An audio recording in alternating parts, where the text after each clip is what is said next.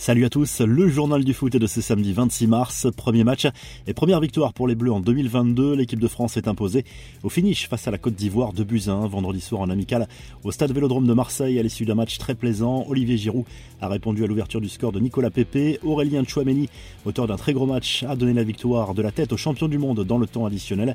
Saliba Nkonku et Klaus ont connu leur première sélection. Prochain rendez-vous mardi prochain, toujours en amical face à l'Afrique du Sud.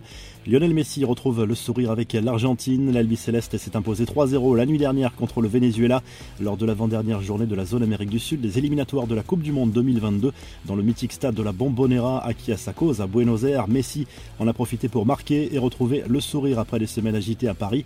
Après la rencontre, la star argentine a lâché quelques mots sur son avenir en sélection après le mondial.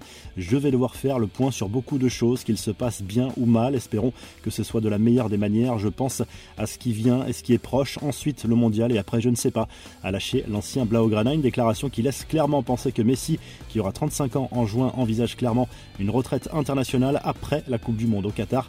Les infos les rumeurs du mercato à la réponse du président du Barça à la rumeur Mbappé. Et Johan Laporta a calmé le jeu lors d'un entretien accordé au Mondo Deportivo. La rumeur Mbappé après le carton du Classico. Je crois que tout cela fait partie du show business du football. Je n'ai rien à dire à ce sujet. Cela fait partie du monde du football que les grands clubs s'intéressent aux grands joueurs, mais je n'entrerai pas là-dedans, prévenu le président du FC Barcelone. Relancé ensuite sur l'intérêt pour Erling Haaland. Le président Laporta a là aussi quelque peu refroidi les sociaux en expliquant que les joueurs qui viendraient au Barça cet été devront avoir des exigences modérées en termes de salaire. D'après les informations de Haas, l'attaquant norvégien aurait repoussé l'offre XXL de Manchester City qui lui proposait un contrat longue durée avec un salaire approchant les 28 millions d'euros. Les infos en bref, les résultats des barrages allés du mondial 2022 dans la zone Afrique. L'Algérie a pris une petite option sur la qualification en allant s'imposer au Cameroun 1-0 grâce à un but de Slimani. L'Égypte a dominé les champions d'Afrique sénégalais sur le même score dans une grosse ambiance au Caire. Succès également de la Tunisie au Mali.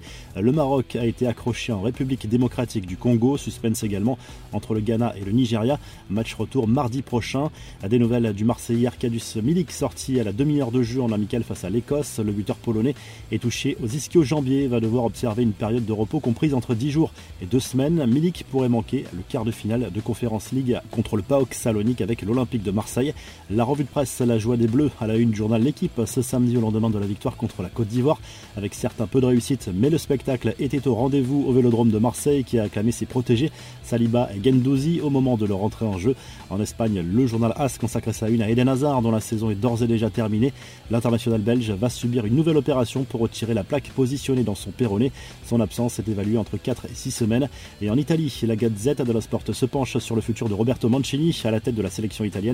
Après l'élimination de la squadra Azzurra lors des barrages du mondial au Qatar, le sélectionneur italien devrait décider lui-même de son avenir, mais en cas de départ, le duo Cannavaro-Lippi tiendrait la corde. Le nom de Carlo Ancelotti est également évoqué. Si le journal du foot vous a plu, n'hésitez pas à liker, à vous abonner pour nous retrouver très vite pour un nouveau journal du foot.